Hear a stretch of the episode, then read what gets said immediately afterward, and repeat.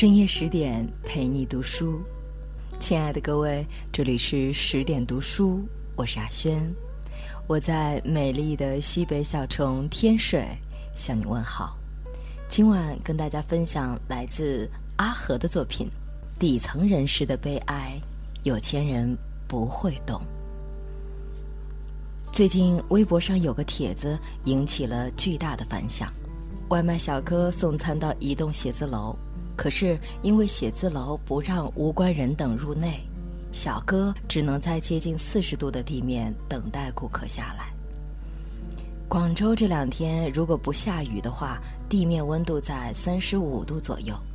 前两天出外办事，我在露天待了不到十分钟，就感觉自己快要中暑虚脱了。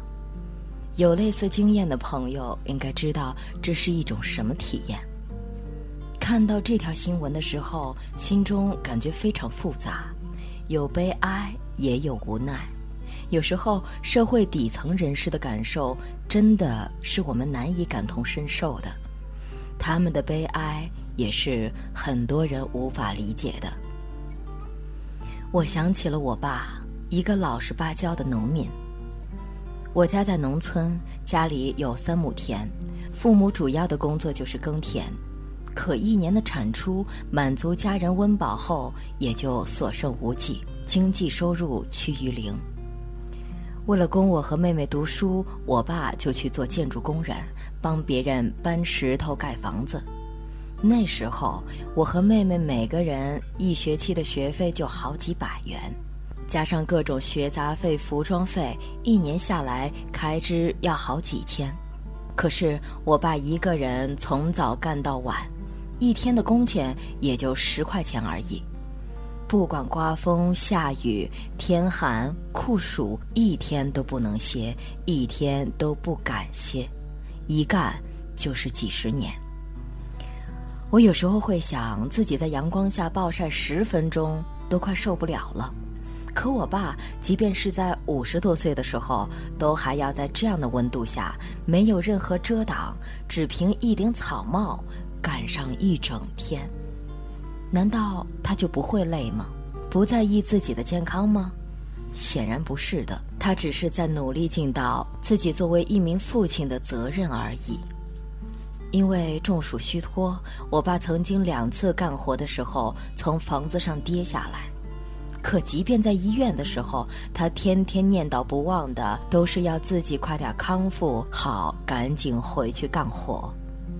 那时我在外地读书，他还拼命拦着我妈不让他告诉，担心影响我的学习。他就是这样一位父亲。也有很多人说他傻，太老实了，质疑他为什么不去大城市发展，这样没那么辛苦，还能给家人更好的生活。他们不知道的是，其实我爸早就试过了，可是实在没找到好的出路。他们也不知道，我爸十四岁的时候，我爷爷就去世了。身为长子，他只能放下学业出去干活，根本没受到任何良好的教育。这样的人在大城市是很难生存的，更别提发展了。中国很好，机会正在井喷式的爆发，我一直感激自己生活在这样的国家。可是我也知道，这些机会确实只属于少数人，在这之外还有更多的底层人物，国家和社会的发展与他们没太大关系。过去十几年，他们的生活状况几乎没有改善，他们也很勤奋，可就像掉进了淤泥坑里，越挣扎下沉的越厉害。要说遗憾的话。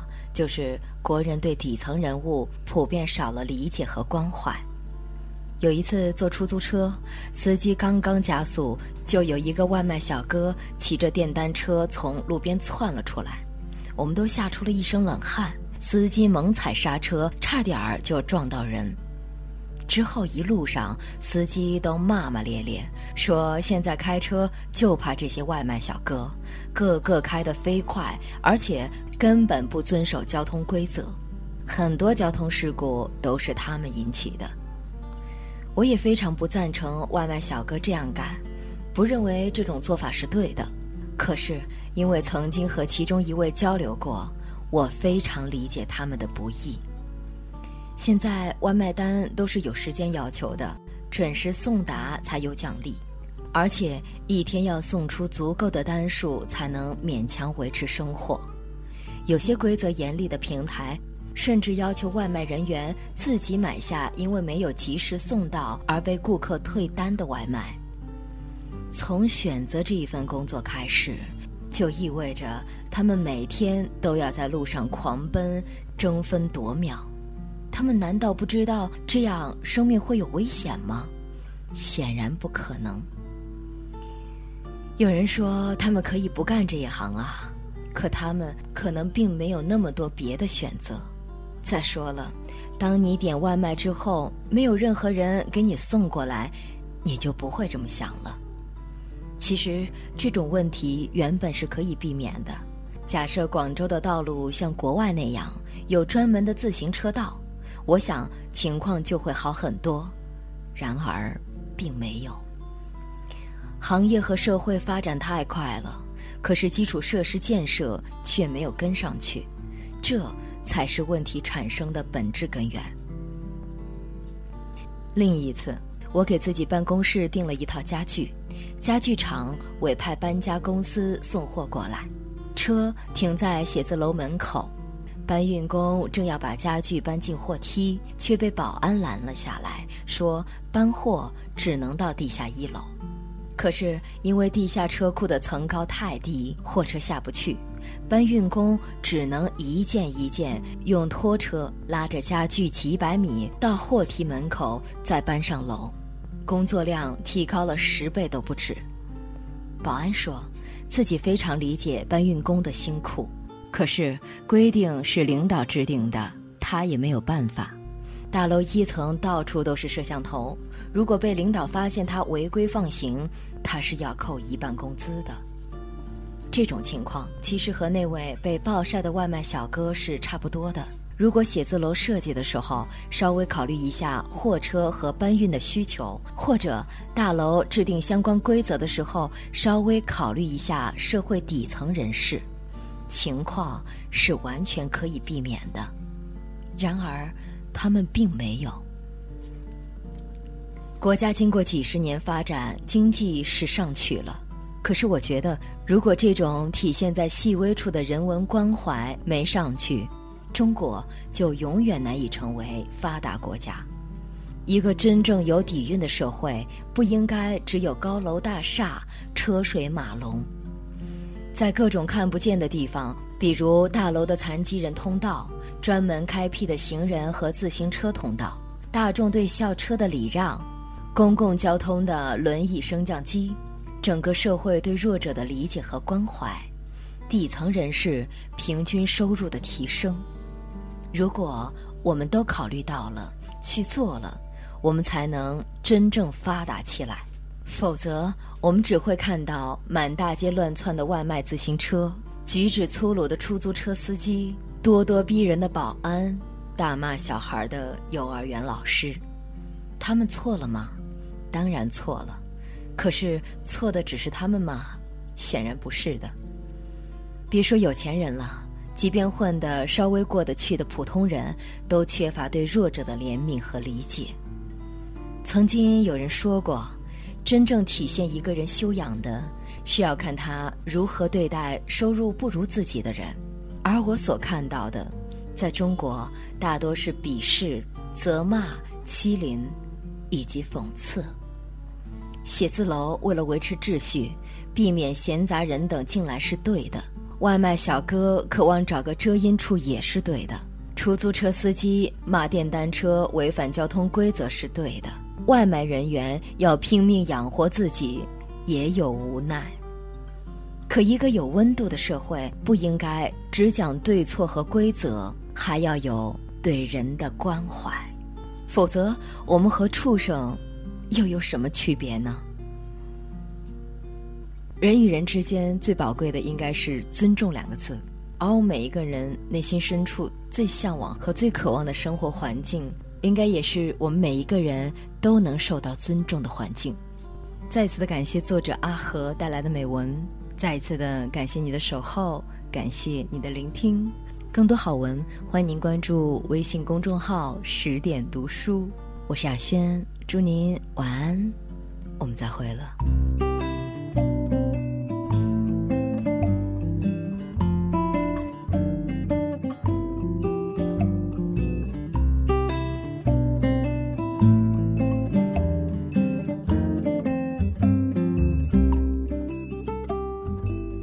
No matter where you are,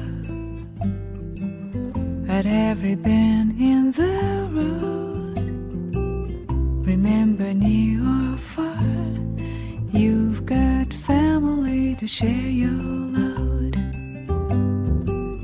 The trip may not be bliss. We laugh, we yell, and we cry. But I can tell you this we will never ever say goodbye. And even if the weather changes on a dime, we always stand together. Call me anytime.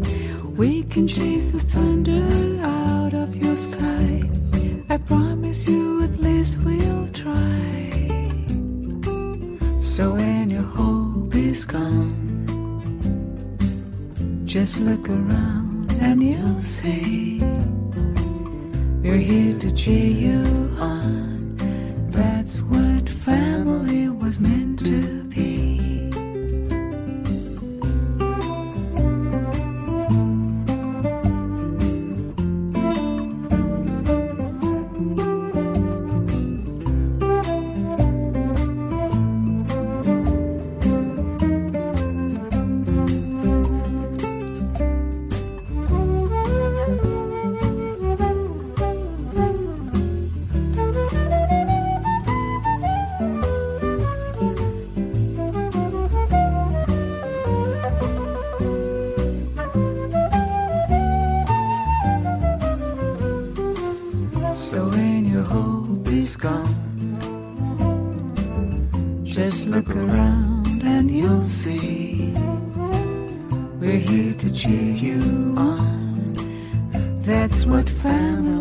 was meant to be. So be happy that you're stuck with me. Cause there's nothing like a family.